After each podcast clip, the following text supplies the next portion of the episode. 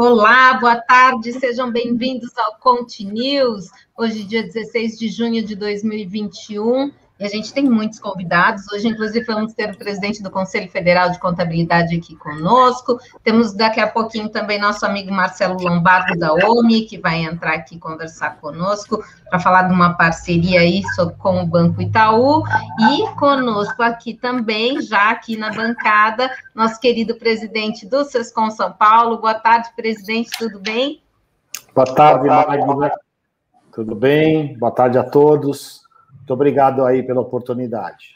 Maravilha. Carla Miller Moritz. Carla, tudo bem? Conta pra gente, a gente tem tá com o pessoal aí com problemão e, e não consegue resolver, a REINF está incomodando, é isso?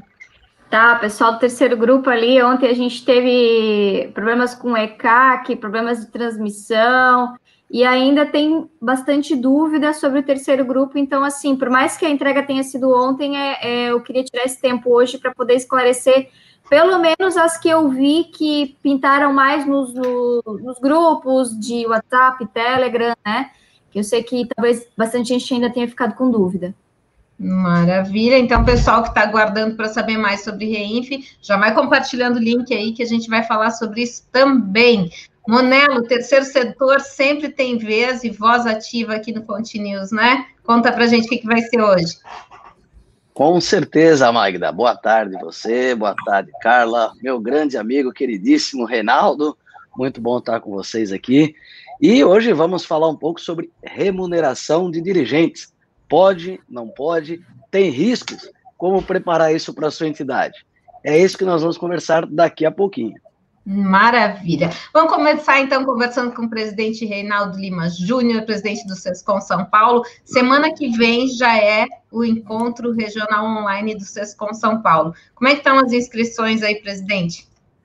Estão muito bem, Magda.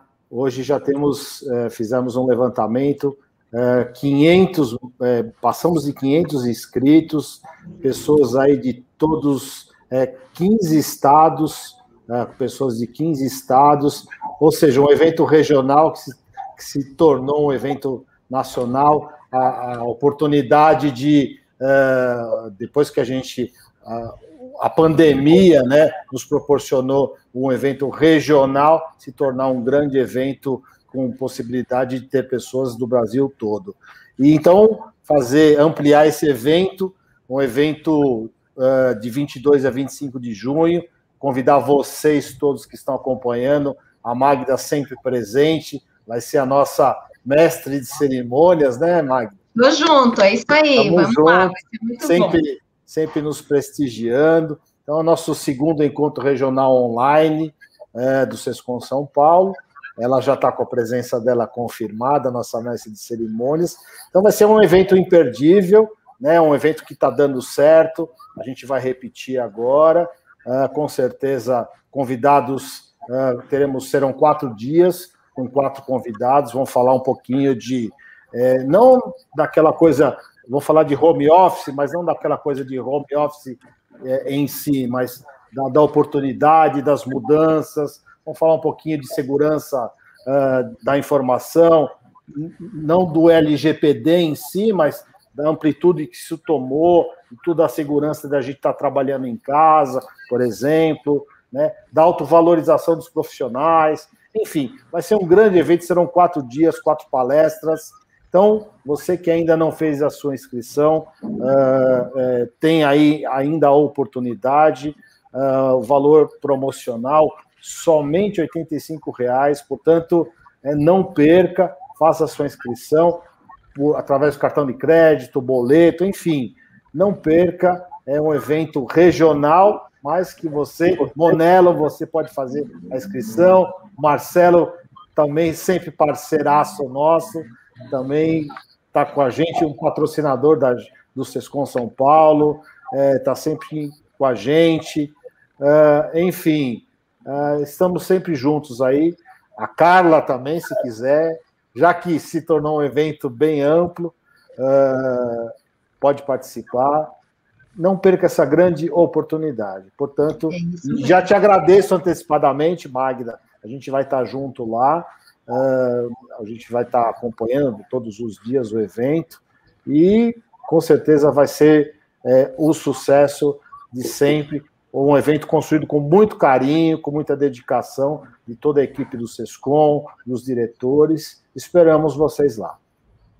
Maravilha, gente. Vamos, eu vou já, eu deixei ali no chat para vocês o link para se inscrever. Aproveitem essa oportunidade, venham para esse evento sensacional do Sescom São Paulo. Vai ser terça, quarta, quinta e sexta no período da manhã da semana que vem, viu? Ainda dá tempo e sempre é bom a gente se aprimorar. Boa tarde, meu amigo Marcelo Lombardo. Quanto tempo? Seja bem-vindo ao Continuous.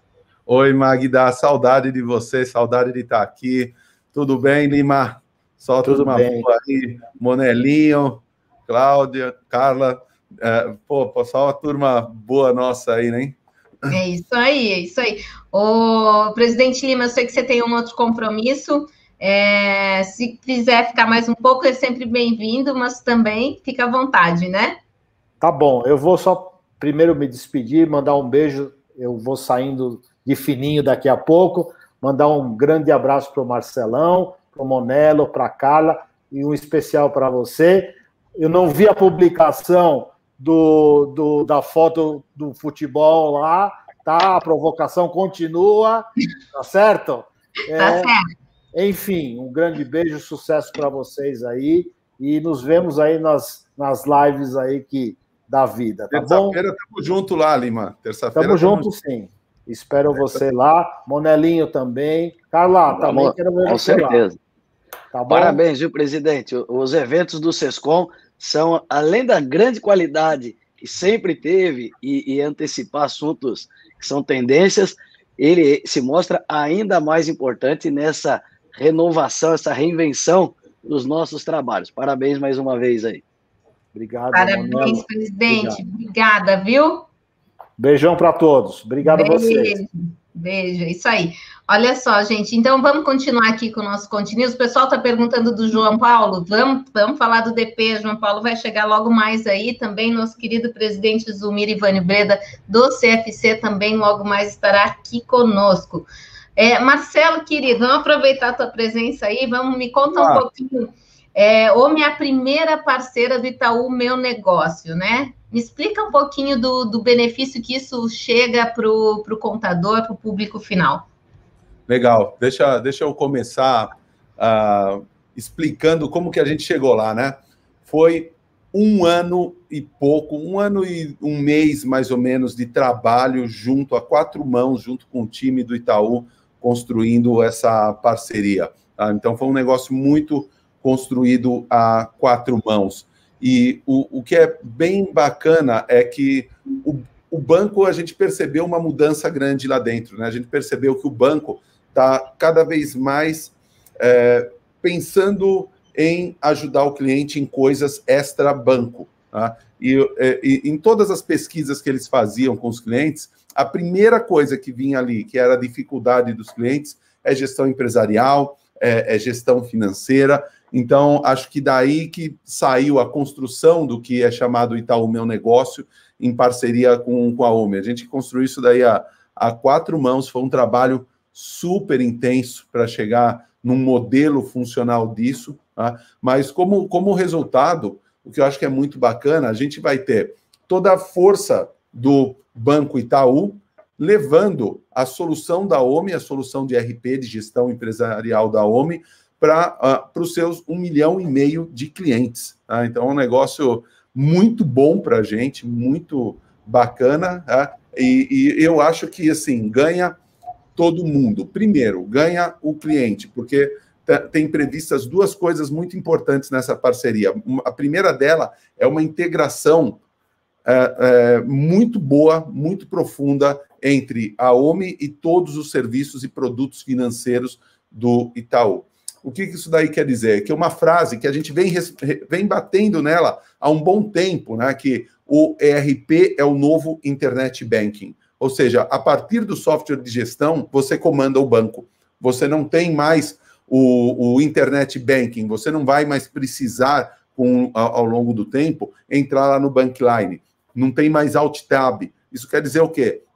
Você emitir um boleto, uma cobrança, isso já está registrado no banco. Um cliente pagou esse boleto, essa cobrança em qualquer lugar do país, você não tem que pegar um arquivo KNAB, etc. Não, isso já está baixado no sistema. Você tem que fazer uma transferência, você faz de dentro do software. Você tem que uh, uh, contratar um empréstimo, você faz de dentro do software. Então não tem mais alt tab. Uh, você, o, o extrato que você está vendo ali na tela é o extrato do banco. Então você reduz muito todo o trabalho de conciliação bancária e, e de classificação das coisas. Então, é um conforto gigantesco para o cliente tá? e para o contador também, porque as coisas chegam muito mais corretas ali no contador.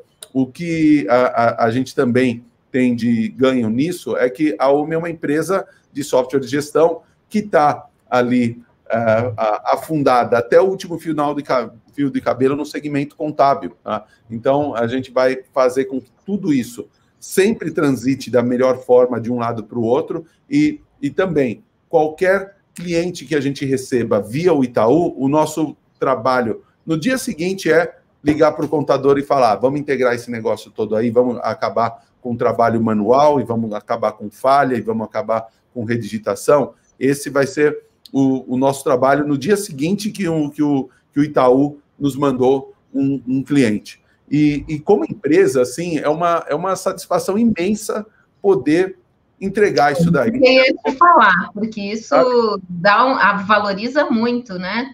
Deixa eu só é dar claro. boa tarde, Marcelo, aqui para o nosso presidente Zumir, que chegou. Tudo bem, presidente? Seja bem-vindo. Tudo bem, Magda. Como é que você está? Tudo bem? Tudo Satisfação certo. imensa estar com vocês aí. E mais Maravilha. uma vez poder conversar com os amigos. Muito obrigada, a gente que agradece a presença, viu, Zumir? Então, só continuando aqui com o Marcelo. Marcelo, imagina só a valorização também da OMI, né? Enquanto ah, uma empresa, uma startup que hoje já está gigante, né? Sim, sim. Ó, ó, mas ó, esse já está gigante, ele, ele depende do ponto que você olha, tá? Você pode falar assim, pô, a OMI já tem 65 mil clientes, tá? Tá, tá gigante. Por outro lado, você pode falar, cara, existem 5 milhões de PMEs no Brasil onde 90% não tem software de gestão. A OMI ainda não fez nada, se olhar por esse outro lado. E é aí que eu acho que a credibilidade de uma parceria com o Itaú nos ajuda muito, frente ao contador e frente ao cliente. Né? Por quê? Porque imagina, imagina, Magda, o nível de cuidado que um Banco Itaú vai ter para escolher um parceiro para oferecer junto com a marca dele para o cliente dele. Tá? É algo muito sério. Tá? É, e, e, é algo que, no nosso, no, no, pelo nosso lado, é o nosso dia a dia. Né? É, é, o que a gente vive fazendo. Quando a gente chega num contador e fecha uma parceria com ele para a gente ofertar o homem para os clientes desse contador, é mais ou menos a mesma coisa. Tem que ter um nível de confiança em produto altíssimo. Né? Por quê? Porque nesse momento a relação do contador com o cliente dele está em jogo. Se eu faço alguma besteira lá, pode, pode machucar a reputação desse contador. Então, por isso que a gente tem um cuidado imenso, e acho que isso daí foi muito valorizado na, na, pelo, pelo Itaú, porque é a mesma coisa. Quando o Itaú oferece OMI para o cliente dele, ah, ele, de certa forma, está pondo ali a reputação dele em, em, risco, né? E o que, que deixa a gente muito contente? Porque ah, o, o Itaú, que tem um milhão e meio de clientes PJ, é, é, é para fazer essa parceria, quem que ele poderia escolher?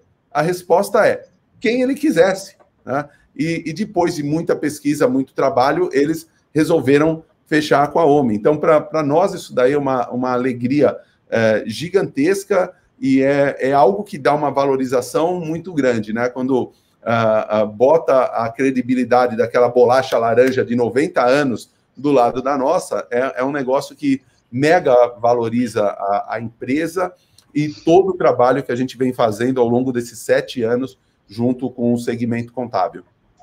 Parabéns, viu, Marcelo? Vou te convidar para ficar conosco aqui mais um pouquinho e, e conversando, inclusive. Oi, fala, Manelo. Não, mas é, é, é, esse trabalho, não, não posso deixar de, de, comentar dessa parceria maravilhosa da, da OMI e o Banco Itaú é, não só pelo amigo, mas a admiração que eu tenho com o Marcelo há muitos anos, né? Ele é, é, é precursor em, em, falar da importância dessa integração de serviços financeiros com o sistema de gestão. Estive lá no, no lançamento, então isso é, é, é, é fantástico. E, e, o sistema, né, a OMI, ela permite, Marcelo, como você falou, né? Você tem 65 mil, é muito cliente, são muitos clientes, e tem milhões. E é verdade, é, é, é hora da gente também mostrar que investir em sistemas como o seu ERP é, é o empresário estar tá focado no negócio dele, com uma estrutura que vai dar é, é, é, é muito respaldo. E para o próprio contador, eu vejo, Marcelo, essa parceria com o banco, com os, toda essa parte financeira integrada, vai facilitar desde questões, como você falou, a facilidade para o empresário, mas para o contador, para o empresário contábil, a qualidade da informação, segurança da informação, desde a conciliação até os relatórios, que com certeza é, vão, vai, vai, poder emitir muito mais e orientar melhor o seu cliente. Então, parabéns aí a você e a Homem por esse belo trabalho. Obrigado, Manelinho. Olha só, o presidente do CFC está aqui hoje conosco. Ele quer falar, e eu acho importante a gente trazer isso, nesse cenário que está se desenhando agora, que é, é da nossa economia, nesse ritmo que está meio híbrido, pós-pandêmico, e ao mesmo tempo não, ainda tem muita gente morrendo de Covid, né, presidente? É, eu queria que o senhor falasse qual, qual é a sua perspectiva com relação a esse nosso mercado da contabilidade, ao mundo da contabilidade?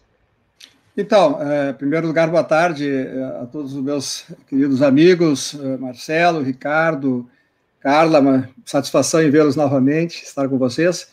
E eu acho importante a gente fazer uma análise também sobre esse aspecto, porque sempre se falou durante essa pandemia e continua se falando, né, que é, vários setores da nossa economia brasileira foram afetados fortemente pelas causas, pelas consequências da, da pandemia. Né? E isso é verdade, né? basta a gente olhar os números aí do governo é, em relação à economia do país para a gente chegar a essa conclusão. Nosso PIB, o ano passado, caiu 4,1% em relação a 2019, né? Uh, o segmento, o único segmento que teve crescimento uh, o ano passado foi a agricultura, né, agropecuária, que teve 2,8% de crescimento do PIB. Né, indústria e serviços caíram abruptamente. Né.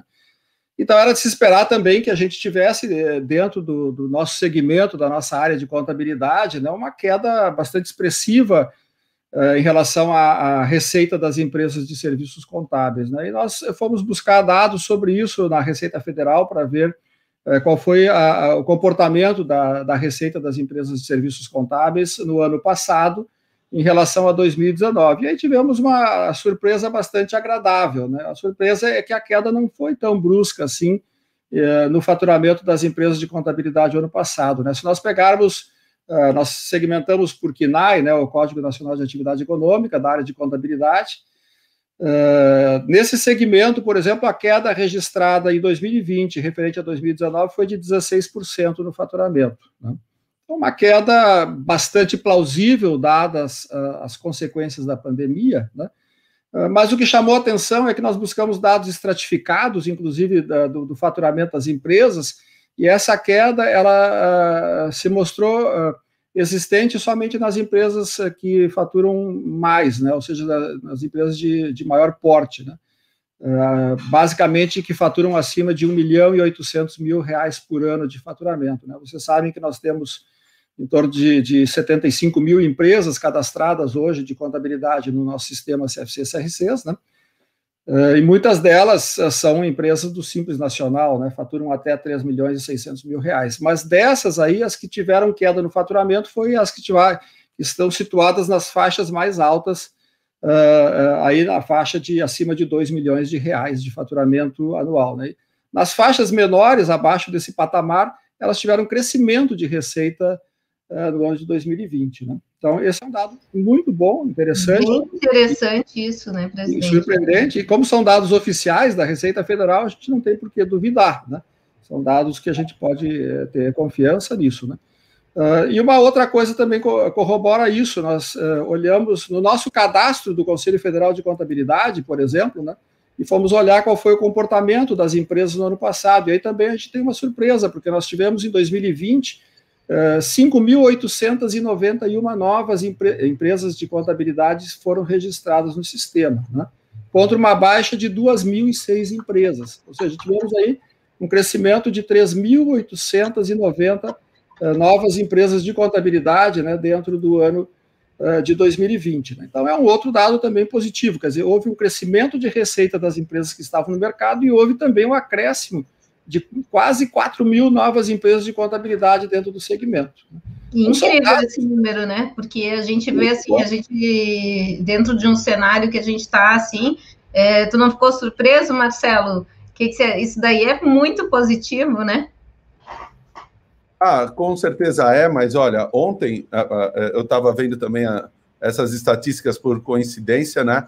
E, e, no Brasil, no ano de 2020, foram abertos 3 milhões 340, se não me engano, CNPJs, né? Então, uh, o, o, empreendedorismo está na nossa veia, né? E eu acho que também muito, muita gente que perdeu colocação foi procurar na, na no empreendedorismo uma saída para se recolocar. Tá?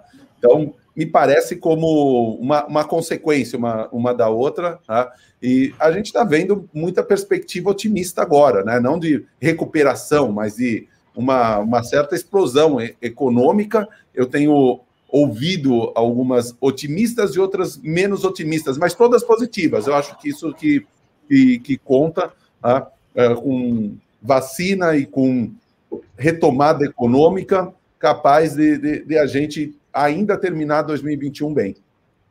Tomara. Eu vou, vou deixar o Marcelo ir. Marcelo pediu para sair, porque ele tem uma outra reunião. Esse gente sabe como é que é, presidente? Sai de uma reunião e entra numa outra? O presidente também estava assim. E agora chegou tava o João assim. Paulo também, que está assim, né, João Paulo? Seja bem-vindo. Boa tarde, Magda, Carla, presidente Zulmir do CFC, Marcelo, Monelo e a todos e a todas que acompanham. Realmente Boa a tarde. gente vive numa fase que é isso, né? Você sai, pula de uma para outra, termina uma coisa, já entra em outra em outra agenda. Mas isso é bom, isso é bom que a gente consegue estar participando de muita coisa e, e se atualizando, levando a atualização das nossas áreas também.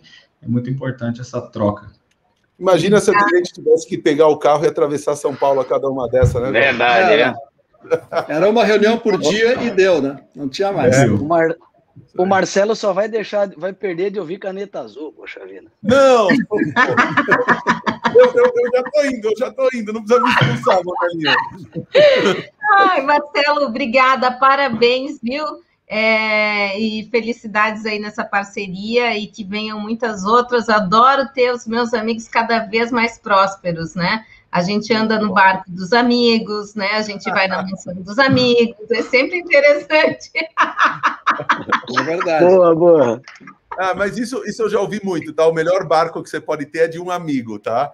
É, isso eu já, já ouvi bastante. Magda, obrigado pelo convite, foi um prazer estar com vocês aqui de novo.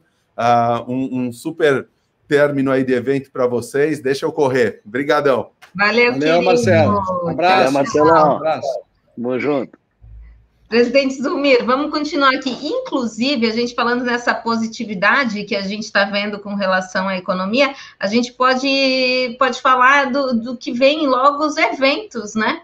Inclusive, é. o, Conselho Federal logo vai ter um evento agora em, em, em novembro, outubro, outubro, outubro né? Outubro, no Rio Grande do Sul.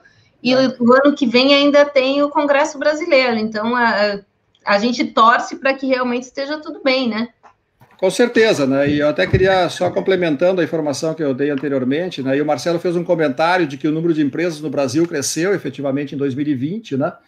É, pelos dados do governo, né? Só que ali no, nos dados do governo, esse crescimento também a gente já olhou, ele tem muito efeito de é, novas inscrições do MEI, né? O, o individual, né? O microempreendedor individual. E isso uh, não afeta na nossa profissão, porque não pode ter mais MEI na área contábil, então, no nosso caso, são empresas mesmo, né? Empresa ou EIRELI, empresa individual, claro, pode ser, né? Mas não tem MEI nesse, nessa contagem nossa. Então, é um dado muito uh, consistente e muito alvissareiro, até porque mostra que o nosso segmento abriu oportunidade de trabalho. E, de fato, o que a gente nota é isso, né? Parece que aumentou realmente o volume de demandas de serviço na área contábil. Né? Área contábil, de maneira geral, né? por exemplo, o segmento de auditoria foi melhor ainda.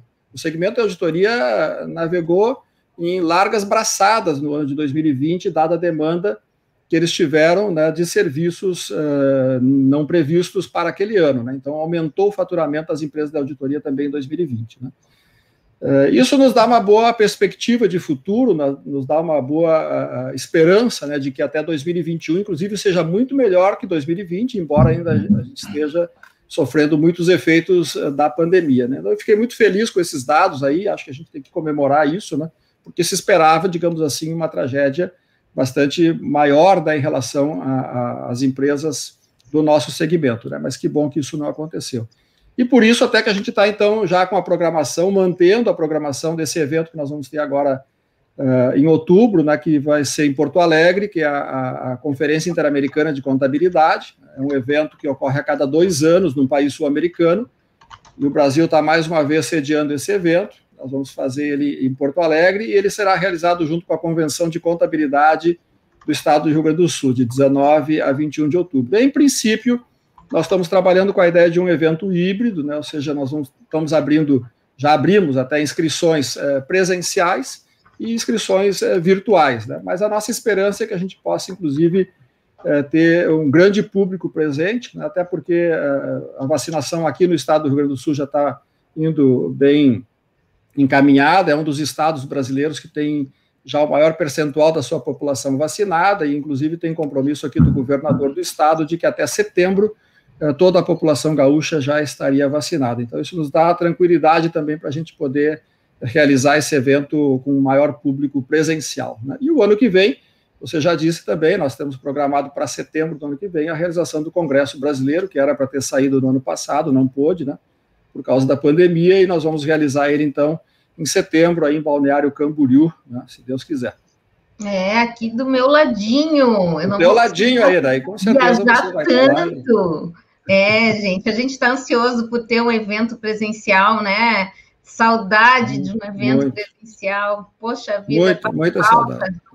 Faz falta. Mas ó, e até porque tá, já tá, eu sinto pelo menos que esse negócio que como o João Paulo falou, né, de ficar pulando de uma reunião para outra, ele pode não ser fisicamente tão cansativo, mas mentalmente isso você virar a chave para cada reunião assim é, é estressante, é né? É muito estressante. Isso já está trazendo efeitos também para as pessoas, né? Efeitos de estresse é, psicológico e, e, fadiga mental mesmo, né? Porque você não para nunca, você fica o tempo todo girando e girando Sim. e sai de uma entra na outra. Então, pelo menos é, no sistema anterior a gente tinha o tempo do deslocamento, que era um tempo de você relaxar um pouco, se preparar até pensar algumas coisas aqui, você não tem muito tempo para isso. Você está entrando aqui, sai daqui, entra lá e vai, e vai, e tudo parece que é um baita de um, um sistema tipo um Big Brother, que você nunca está fora do ar, você nunca está offline, né? você está sempre online.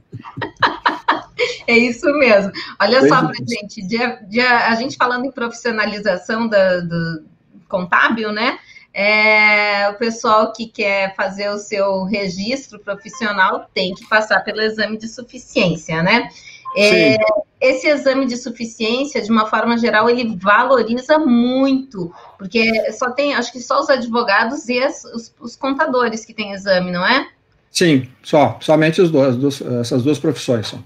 Isso é uma, eu, eu acredito pelo menos que isso valoriza bastante, torna, torna o profissional da contabilidade um profissional diferenciado, né, presidente? É, isso tem, tem trazido, uh, digamos assim, uma, um reconhecimento até a, profissão contábil, né, na medida em que há essa, essa dupla exigência de ingresso, ou seja, não basta ter a formação acadêmica para ingressar na profissão, tem que ser aprovado um exame de suficiência, né, para mostrar que adquiriu os conhecimentos mínimos para ingressar na profissão. E isso tem sido uh, objeto de críticas por alguns que entendem que o exame não deveria existir, que o curso superior deveria ser suficiente para comprovar a aptidão eh, da pessoa para exercer a profissão, né? mas o que aconteceu na prática é que no Brasil a gente percebeu que eh, não houve, digamos assim, uma preocupação eh, do governo, do Ministério da Educação, com a qualidade dos cursos que estão proliferando pelo país afora. Né? Então, isso, ao longo do tempo, mostrou que muitas instituições acabaram não se preocupando tanto com a qualidade do ensino. Né? E o conselho, então, foi, digamos assim, como última alternativa que ele tinha para poder assegurar essa qualidade na prestação de serviços, introduzir o exame de suficiência. Né? Então, já, já temos aí mais de uma década, faz mais de 10 anos que nós estamos aplicando a, a prova, né? E, e, realmente ela tem tido um nível de aprovação bastante baixo, né? Eu diria uma média de 30% de aprovados ao longo desses 10 anos, né? Então, isso mostra que realmente a gente tem que avançar muito ainda na, na qualificação do ensino superior do país, né?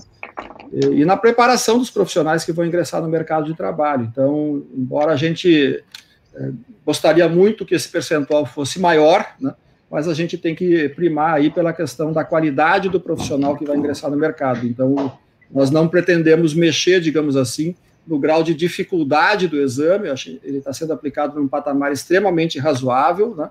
é uma prova de 50 questões, onde você tem que acertar no mínimo 25 questões, então é profundamente razoável aquilo que nós estamos exigindo como condição mínima para quem quer ingressar na profissão. E acho que isso deve perdurar dessa forma nos próximos anos. Perfeito. Olha só, gente. Fala, é? Manuel. É, não, é só primeiro cumprimentar o nosso presidente Zumir, né, presidente nosso Obrigado. maior órgão aqui da nossa profissão, é, e, e, dizer, né, que eu como profissional também, é, eu sou muito favorável, não só exame de suficiência, porque ele, de certa forma, ele vai dar uma nivelada nesses profissionais, que a gente sabe, muitas vezes a forma não é só a universidade, mas como o aluno conduziu, não o deixa devidamente preparado para o tamanho da responsabilidade que o profissional da contabilidade tem. Não é só a empresa, é a vida de milhões, milhares de pessoas, patrimônios, operações, é o mercado todo, com ou sem fins lucrativos. Então a responsabilidade é muito grande. E eu acho que o nosso conselho, a nossa profissão, é, também nos orgulha, porque ele tem um outro fator que eu acho também muito importante, que é o exame de suficiência e depois a educação continuada, que é um ponto fundamental, Exatamente. porque muitas vezes a pessoa acredita que ela se formou, se graduou, passou até no, no, no exame de suficiência, ele sabe tudo. E a dinâmica das empresas, dos negócios, até a complexidade das próprias pessoas físicas que o contador assessora, exige que ele permanentemente se qualifique, é, se tenha especificidade. Então, acho que a, a classe contábil dá um grande exemplo, não só para o Brasil, para o mundo, de é, educação continuada e moramento profissional. Então, presidente, meus parabéns aí para a nossa classe. Né? É, e nós não estamos fazendo, né, Ricardo, nada mais, é, não é nada inovador, porque nos outros países isso já acontece, já é assim, né, a exigência da educação continuada, em alguns países até como fator de manutenção do registro profissional, você tem que comprovar que está eh, se mantendo atualizado através do cumprimento de programas de educação continuada. Né? Então, isso é uma, é uma regra global, digamos assim, nós, o Brasil não está inovando nisso. Né? E é fundamental, porque dentro da, da realidade da nossa profissão, que lida eh, especialmente né, com regras que mudam a cada dia, né, eh, regras governamentais, está né, tá aqui o nosso querido João Paulo, aí, que muito bem sabe do que, que a gente está falando, né, então são regras de várias esferas tributárias, comerciais, trabalhistas, previdenciárias que mudam todo dia e em três níveis de governo. Nós temos que acompanhar a legislação federal, a legislação estadual e a legislação municipal. E como se não bastasse, ainda a legislação que o próprio CFC edita em relação às normas uh, de contabilidade. Então, é uma profissão onde exige necessariamente não, um volume mínimo que nós estipulamos lá de 40 horas ano de treinamento para cada profissional. Isso é o mínimo necessário. O ideal é que o profissional consiga fazer mais. E a gente fica muito feliz, Magda, quando recebe as prestações de contas que os profissionais encaminham para o Conselho Federal da Educação Continuada que realizaram, e a gente vê muitos profissionais fazendo 100, 150, às vezes até 200 horas de capacitação durante o ano. Né? Então, isso é louvável, porque ele não está ficando naquele mínimo obrigatório exigido pela resolução, não, ele está buscando uma qualificação muito melhor. Certamente esse profissional é um daqueles que vai ser ou já é diferenciado no mercado. Né? Ele oferece um que a mais em relação à qualidade do serviço que ele presta e muitas vezes até a abrangência das especialidades que ele domina. Né? E é isso que a gente quer, o profissional, quanto mais completo, melhor. Maior satisfação ele vai dar para o cliente e melhor honorário ele vai poder cobrar também do trabalho que ele realiza. Né? Então é um, é um processo de ganha-ganha a gente só tem que ir incrementando a cada ano mais, né, ampliar esse programa de educação continuada que já está em vigor também há, uma, há mais ou menos 15 anos dentro do nosso sistema. Maravilha, olha só, inclusive o Monelo, hoje a gente teve uma reunião mais cedo, ele falou, ah, estava aqui estudando, fazendo um curso, não sei o que, eu disse, é, não para, não para mesmo. Olha só, gente, eu quero trazer uma notícia bacana para vocês, que a gente fechou Contabilidade na TV junto com a FIPECAF, uma parceria para ajudar os estudantes de graduação. A FIPECAF é uma das, das instituições de ensino privada, é a que mais aprova das instituições de ensino privada no exame de suficiência, e a gente vai ter três dias de intensivo gratuito dentro da plataforma de mentoria do Contabilidade na TV. Então, você que é estudante, está se formando, vai fazer o exame do dia 27. A gente vai ter, ó, dia 23, 24 e 25 de junho, é semana que vem, tá? Inscreva-se lá, das sete e meia da noite até as nove e meia. A gente vai ter os professores da FIPECAF dando um intensivo para você se preparar melhor para o exame de suficiência. Porque a gente quer elevar esse número aí, hein, presidente? 30% é muito pouco. O, o a percentual de aprovação da FIPECAF é de 89%,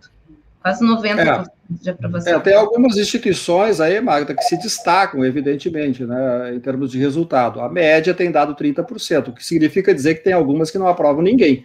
Né, mas tem outras que aprovam percentuais acima de 90%. Então, isso também é uma outra questão que a gente coloca, é, que os nossos é, queridos estudantes né, é, que vão buscar o ensino de ciências contábeis, né, também olhem para esse aspecto da qualidade da instituição, né, e hoje tem esse indicador muito é, evidente aí, que é, que é, o resultado da aprovação no exame de suficiência, né, para escolher uma instituição que ofereça realmente um curso é, que permita para ele, pelo menos, os conhecimentos necessários para ser aprovado no exame de suficiência. Maravilha. Olha só, João, eu vou, eu sei que o João também está tá encurtado aí, né, João? O João entrou os, Vou botar a Carla de novo aqui, que a Carla tinha saído. Tinha saído. João, o pessoal tá doido com esse negócio da entrega do grupo 3 do E-Social. Conta pra gente o que, que está acontecendo, se está tudo certo, já foi resolvido, ou se que, que, que a gente tem que ficar atento agora? Bom, é, vamos lá. Houve ontem foi o dia final da, da, da fase né, de envio da folha de pagamento para a competência maio para os três grupos do E-Social, mas para o grupo 3 era a primeira folha de pagamento que estava sendo fechada. Então, por isso, essa situação nova e de muita dificuldade para algumas empresas, algum, alguns profissionais. O, o, na semana anterior existia um problema no sistema, que o sistema estava demorando a processar e, essa, é, e esses retornos estavam atrapalhando um pouco. Porém, desde o final da quarta-feira, no máximo início da quinta-feira da semana passada, o sistema foi totalmente regularizado e passou a processar sem demora, sem fila, sem, sem é, delay no retorno. Então, não houve, como até a gente imaginava, e, e, toda a administração do E-Social, tanto nós da Secretaria Especial de Previdência e Trabalho, a Secretaria Especial da Receita, fizemos um, um trabalho muito intenso junto com o SERPRO, na busca de melhorar a infraestrutura para garantir esse processamento, porque a gente sabia que aumentaria muito o número de eventos enviados. E esse trabalho deu certo porque o E-Social realmente processou completamente. O que aconteceu ontem foi uma instabilidade no ECAC, lá da Receita Federal, que atrapalhava em algumas, em algumas situações o acesso, mas para o grupo 3, o acesso ao ECAC não era necessário, porque o grupo 3 não envia é, DCTF Web ainda. A DCTF Web só vai ser substituída na competência maio. Então, as competências, é, na competência julho, desculpe, então, as competências maio e junho, elas ainda continuam com as, é, as suas guias sendo emitidas via sistema CFIP-GFIP. Então, o que, que, fica aí de orientação, né, agora? Bom, passou ontem, não deu tempo, o prazo acabou e eu não consegui fechar ou fechou com erro.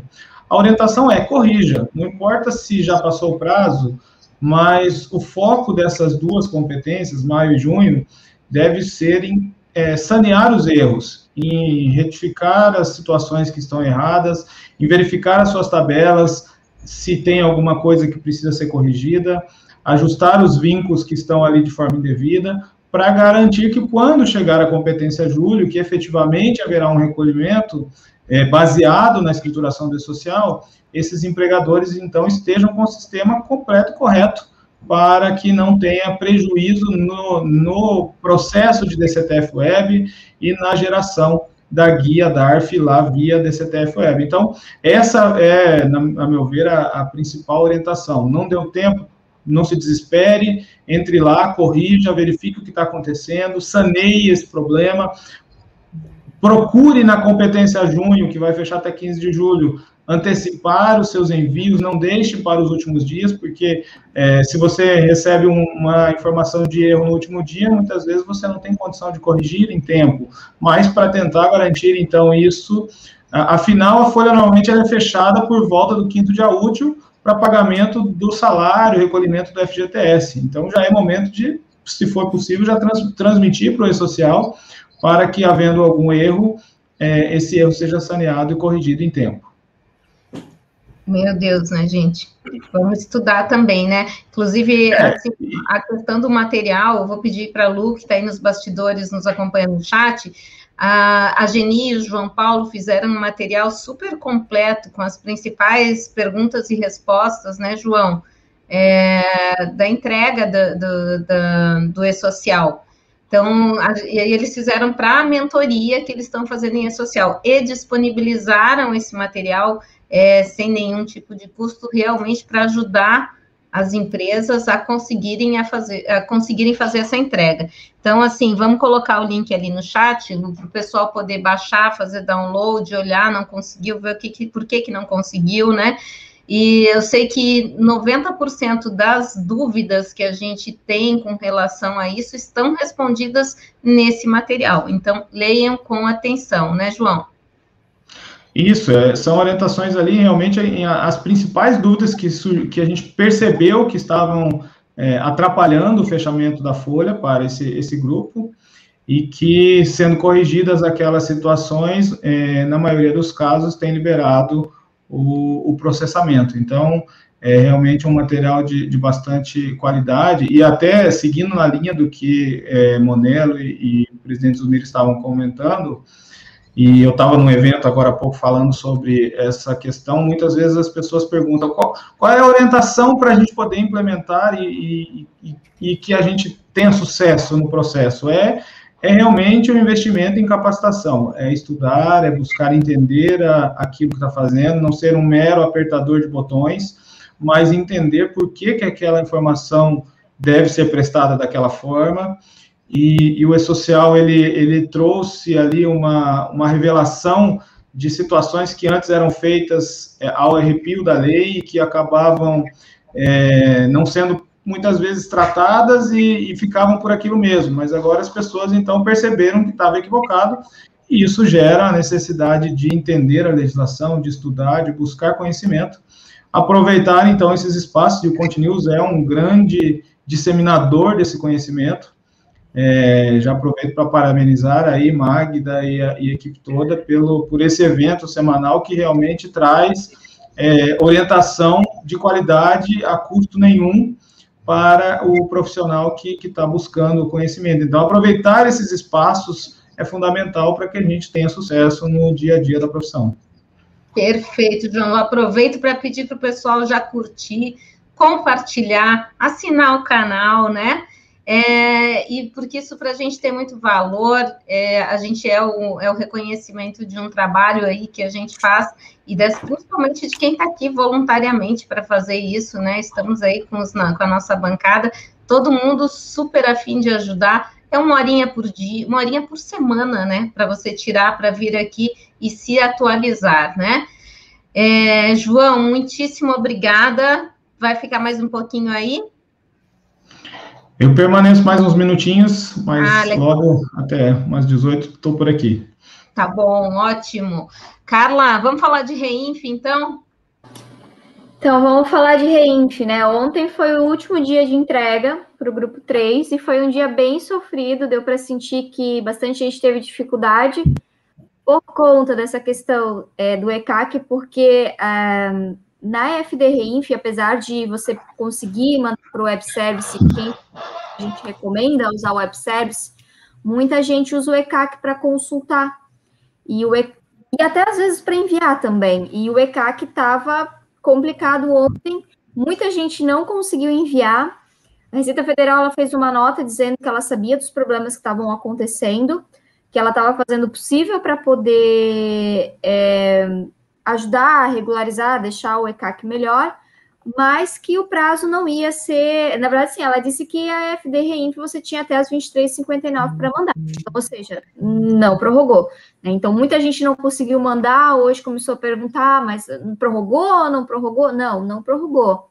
Ah, mas eu não consegui entregar, e agora? Entregue o quanto antes, né? O pessoal pergunta se tem aquela multa, como tem na, em outras declarações, que quando você envia já vem o o DARF da penalidade, mas não, não acontece isso na, na REINF hoje.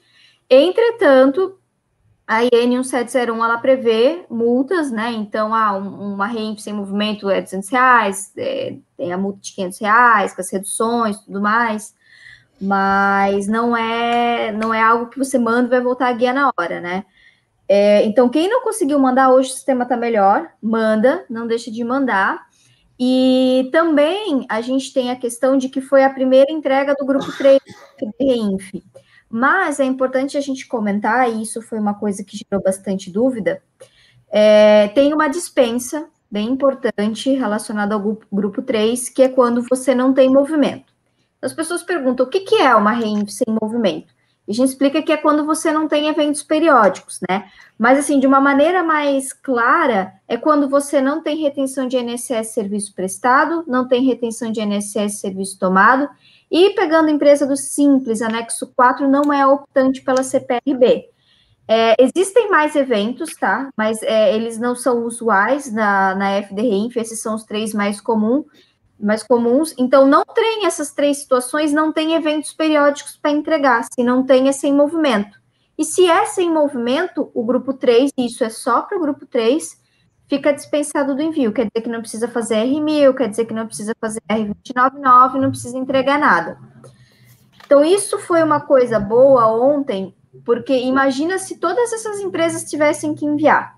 Né? Aí a gente tem supermercado, teria que enviar, que são atividades que normalmente não têm essas, essas situações, teria loja de roupa enviando, né? Todas essas empresinhas pequenas enviando e ia ficar pior ainda. Mas é, uh, quem não conseguiu enviar, envia agora. E prestar atenção na dispensa, tá? Então, assim, se não tem movimento, não precisa estar tá fazendo nada com relação a FD Reinf. Outra pergunta, assim, aproveitando um pouquinho mais os minutinhos, é, o pessoal está perguntando muito ainda da aquisição do produtor rural. Ai, como é que eu faço para enviar? Gente, na FDRINF teve essa a questão do da suspensão do envio da aquisição de produção rural pelo R2055. Então, não tem R2055. É, você vai continuar entregando via 1250, tá? Até que o layout do, do E-Social 1.0, se eu não me engano, né, João? É, esteja disponível. Então, não tem R2050 e 5 por enquanto, tá? Não, não precisa entregar via Reinf, não é que não precisa entregar, não precisa entregar via Reinf. E uma outra questão que também o pessoal perguntou bastante foi com relação às entidades sem fins lucrativos. Então, assim, é, onde é que se encaixa a minha igreja? Onde é que se encaixa o meu condomínio? Onde é que se encaixa a minha associação? É, lá na IN é um pouco confuso da gente olhar, mas explicando em termos gerais é assim: é, toda entidade que é classificada como natureza jurídica 3, e aí entra é, igreja, entra condomínio, é, entra é, é, essas associações né, privadas, que tem essa classificação jurídica 3, elas entram no grupo 3 da FD Reinf. Então, elas não entram nem no grupo 1, nem no grupo 2, porque o grupo 1 e o grupo 2 são só para entidades empresariais comuns, natureza jurídica 2, e o resto, que não é ente público é, e entidades internacionais, entram no grupo 3. Então, é, condomínios, essas que eu estou comentando aqui, entram no grupo 3. Claro que se não tem é, movimento, está dispensado. Agora, ah, condomínio tomou um serviço de construção civil, teve uma nota que teve retenção de INSS, tive que pagar, na condição de tomador, então, se tivesse essa situação da competência maio, teria que ter entregue a FDRINF até ontem. Tá? Então, a, o encaixe dessas entidades é grupo 3, né? E, por fim, o pessoal também está perguntando muito sobre a retenção de RRF sobre aluguéis. A retenção de RRF sobre aluguéis não se entrega agora, porque a FDRINF não tem as retenções nem de R, nem de PIS, nem de COFINS, nem de contribuição social. É para esse ano sair o layout de como que vai ser feita essa entrega, ou seja, para a gente saber como é que a gente vai declarar, para daí ano que vem começar a declarar e depois se falar em descontinuação da DIRF.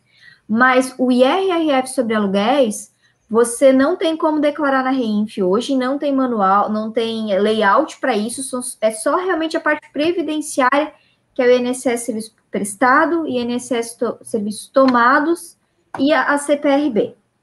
Então. Maravilha! É isso, Carlinha. Meu Deus do céu. É olha, e, e, se são sempre as mesmas dúvidas, né? A gente vê se repetindo muito nos grupos, nos, uh, onde a gente acompanha, né? Essas dúvidas, por que será que são, é, são é onde pega isso, hein, Carla? Eu acho que são, é porque são situações comuns e às vezes quando a gente é, tem muito material da Reinf, pelo menos é, no, no, portal da Reinf, mas você vai encontrar um pouco de resposta no MOR, no MOR da Reinf, um pouco na legislação, um pouco no layout. Então, assim, é, como está um pouco disperso tudo isso, e não tem como. Tem, tem perguntas e respostas, mas às vezes, é, como tem muita pergunta lá dentro, o pessoal se perde na informação, ou, né? Então aí acaba que, que fica repetindo essas perguntas. Está pulverizada né? a informação, então, isso é um problema. É, mas a minha orientação é assim, né, pessoal? Vocês querem. É, é, é a IN 1701 e o portal da Reinf, procura lá dentro perguntas e respostas e o MOS. Assim, ó, a maioria das coisas que vocês precisarem vai encontrar lá, e se não encontrar lá, tem Fale Conosco, que eles respondem, e é muito bom essa, é, essa ferramenta. Maravilha. Olha só, a gente colocou já ali, pedi para a Lu colocar, com relação ao material da aula 21 do Atua DP, fechamento do grupo 3 no E-Social. Tá ali o link, tá, pessoal? Quiser baixar o material. É, João, aqui, ó, rapidinho, pergunta. Continua. Ah, não, não, não, peraí. Deixa eu ver aqui. Ah, tá. Se, foi prorroga... Se houve prorrogação do bem. Isso daí. Tá sem áudio, João. É, é um assunto interessante da gente comentar hoje para evitar é, que o pessoal fique em dúvida. O que aconteceu hoje é que o, o presidente do Senado ele publicou um, o ato 41 e o ato 42 que prorrogam a validade das medidas provisórias 1045 e 1046. Mas isso não, influ, não influencia em nada no, na, na quantidade de dias para a utilização do benefício emergencial. Continua aquela mesma regra, que são o máximo 120 dias, o prazo final é 25 de agosto de 2021. O que acontece é que as medidas provisórias, de acordo com a Constituição Federal, elas são publicadas para valer por 60 dias e podem ser prorrogadas por mais 60. Foi isso que aconteceu. Ela valia por 60 dias, agora foi prorrogada por mais 60. Então, isso garante que essa medida provisória vai valer pelos 120 dias que estão dispostos. E não teve, então, nenhuma alteração em relação ao prazo do benefício emergencial. Não houve prorrogação do bem, não. O que pode acontecer é se durante a tramitação, temos aí um pouco mais de 60 dias, durante essa tramitação, o Congresso pode vir a alterar o texto e a, então, aumentar esse prazo mas por enquanto não há, e não há qualquer estudo ou def, é, definição no sentido de prorrogar, diferente do que já aconteceu com o auxílio emergencial, que já houve declaração pública do presidente e do ministro da Economia de que haverá prorrogação do auxílio emergencial. Para o benefício, pode ser que aconteça, mas por enquanto não há qualquer questão de prorrogação. O que foi prorrogado é a vigência da medida provisória, mas isso não influencia no benefício. Maravilha. Vamos ouvir nosso amigo Monelo? O Monelo, ó, bem agora que ele recebeu pessoas ali para falar, é... remuneração dos dirigentes das organizações não governamentais. É, pode ter remuneração, não é uma ONG? Opa, boa. Essa, sabe, Magda, esse é um dos itens que mais é, chama atenção de muita gente quando pensa em constituir uma ONG, que hoje nós falamos uma organização é, da sociedade civil. É, é esse, é, é, esse ponto merece uma reflexão mais ampla. A gente não tem a pretensão de esgotar, talvez valha um outro momento para a gente aprofundar, até lá no arroba Grupo Aldiza você consegue encontrar algumas coisas. Veja, primeira reflexão Sim, do pódio. No final, o arroba Grupo Aldiza está muito legal, viu? Eu já entrei, já peguei algumas dicas lá, É, tem muita informação, pessoal, acessa lá, porque vale a pena, viu?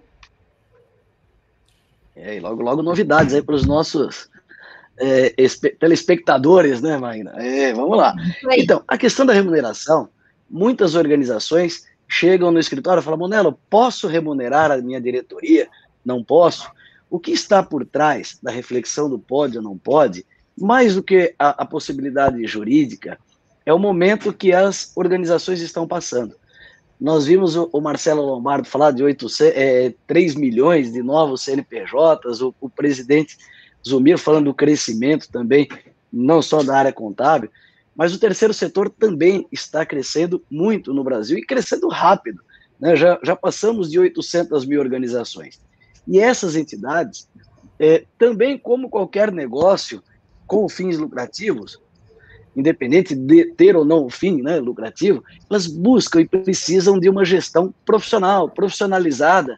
Aquele que é presidente, aquele que é diretor, ele precisa muitas vezes ter uma dedicação, também assumir uma responsabilidade e, obviamente, desempenhar aquilo da melhor forma possível, como o empresário faz é, no dia a dia na sua empresa. Então, é, a remuneração ela tem a possibilidade legal, como vamos ver agora, mas ela também, essa reflexão decorre do novo momento é, das organizações, até para reter talentos, é, é, permitir que as pessoas se dediquem é, efetivamente. O voluntário continua sendo importante, continua sendo a maior é, é, é, força das entidades, e hoje saiu uma pesquisa global. O, o, o Brasil ainda está no número 68 de voluntariados no, no, Brasil em relação à população, mas nós já temos é, quase 30 milhões de brasileiros trabalhando voluntariamente, muitos desses no terceiro setor. Então, o que, que a gente observa é a remuneração não é uma obrigação, é uma faculdade, é uma opção é, da sua organização. E ela vai olhar dois pontos: possibilidade jurídica e capacidade econômica, associado às dicas, né, os cuidados é, é para que aquilo não venha é, é, se tornar um desvirtuamento é, da OSC. Veja, quando nós falamos dirigente, o dirigente numa OSC ou numa ONG, ele pode ser o dirigente estatutário e o não estatutário. O estatutário é aquele, como o próprio nome é, assim estabelece, é um cargo, cumpre uma atribuição prevista no estatuto social, no estatuto da organização. Geralmente é um presidente, tesoureiro, ou diretor financeiro, diretor secretário, diretor administrativo. É aquele que cuida institucionalmente da organização. E nós temos outros dirigentes que são os não estatutários. O dirigente de uma escola, o dirigente de um hospital, o dirigente de um projeto cultural. Por que, que essa, é, essa compreensão é muito importante? Porque vai mexer com a documentação, a formalidade, tem impactos até no que a Carla trouxe aqui, o João Paulo, é, é, é, é no e-social, outras informações da organização. Então, o dirigente estatutário, é aquele que cumpre o que o estatuto determinou, enquanto o dirigente não estatutário cumpre o que a diretoria estabeleceu. Então, veja, é, para que a gente não, não, não, não se é, é, não exagere muito, né, a remuneração de um dirigente estatutário, presidente, diretor financeiro, ela é derivada de uma permissão estatutária e uma fixação de valores pelo órgão superior, que é a Assembleia Geral de Associados na associação ou um conselho é, curador numa fundação. No caso da fundação, o Ministério Público também precisa opinar. Já os, os dirigentes não estatutários, regra geral, são seletistas. Né? Nós temos visto algumas entidades, Magda, que colocam até PJ. E aí tem uma, ou, temos outras preocupações com a pejotização de mão de obra, né? Por Sim. quê? Muitas vezes a gente vê lá um, um, um fulano que emite uma nota para uma entidade, mas uh, o que, que o contador tem que olhar, por exemplo? Pô, aquele, aquele prestador de serviço, o objeto social da empresa dele tem é, coerência com o que ele está prestando para a entidade?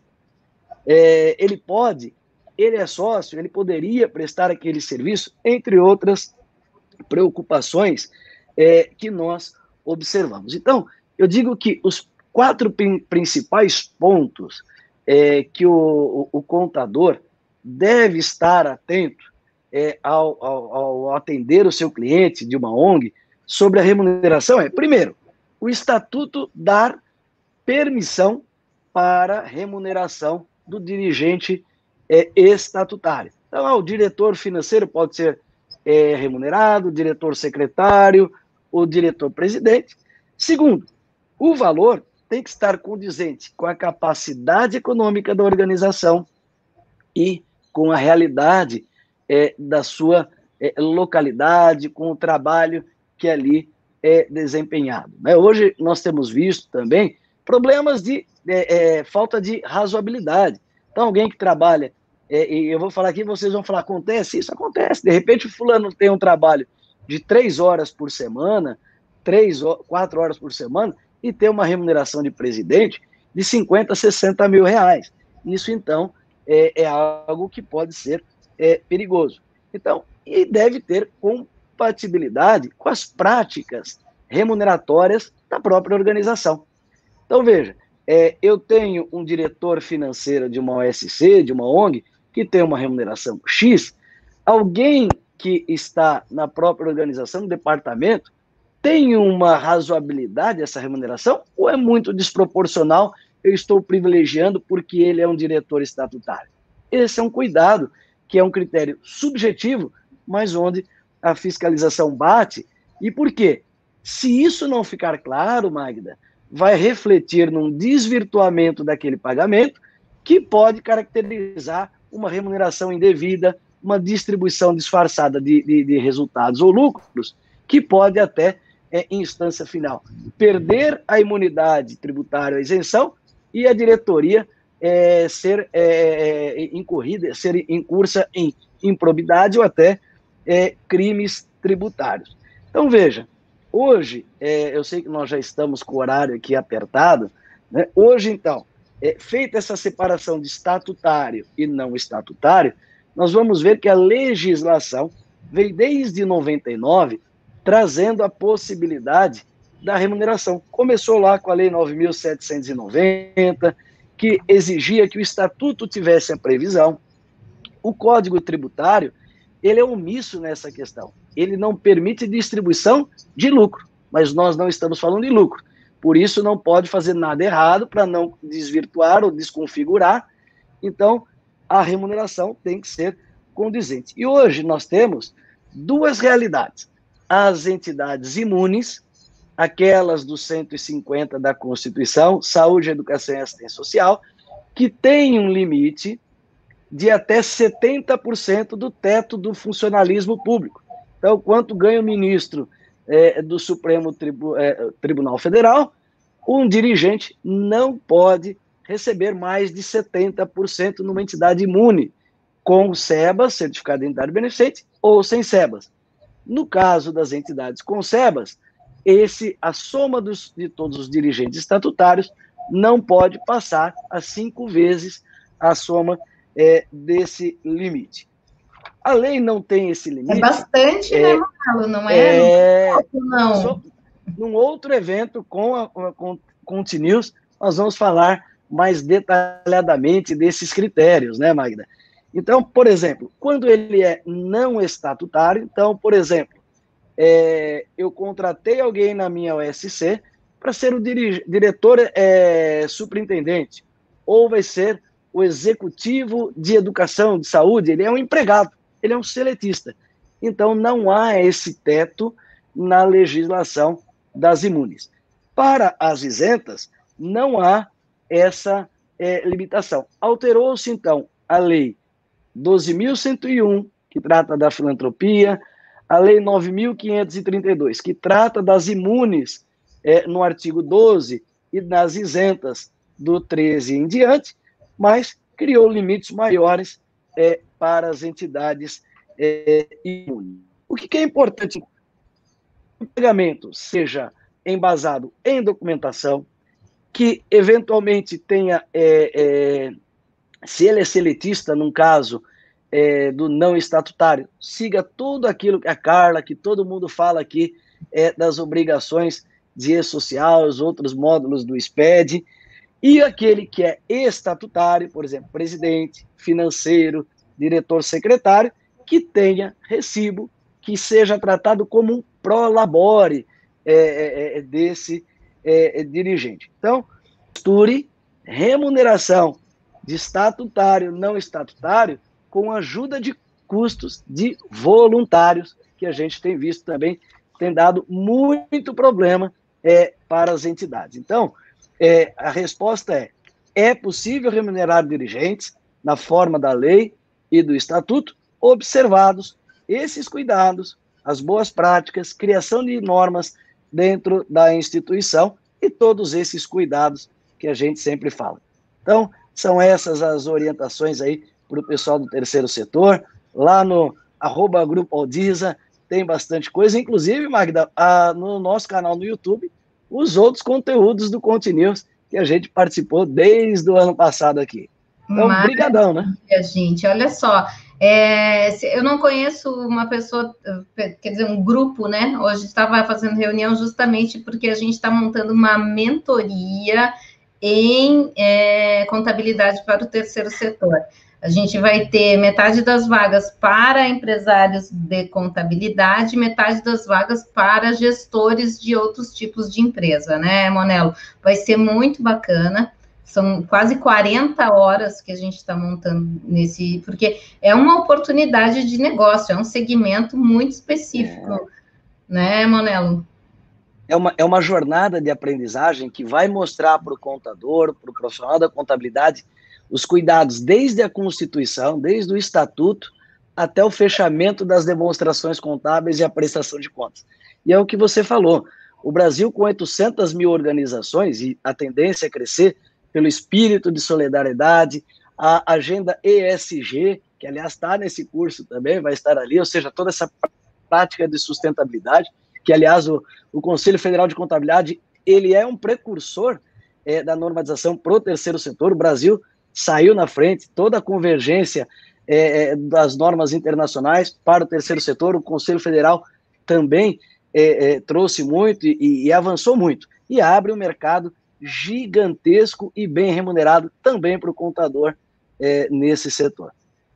Obrigada, Monelo. Presidente Zumir, obrigada por ficar com a gente aqui até o final. Agora, o presidente Zumir vai estar pelo menos uma vez por mês aqui com a gente. Ele aceita o nosso convite, vai estar aí sempre nos trazendo novidades aí do Conselho Federal de Contabilidade. Muitíssimo obrigada, é uma honra tê-lo aqui. Fechado aqui.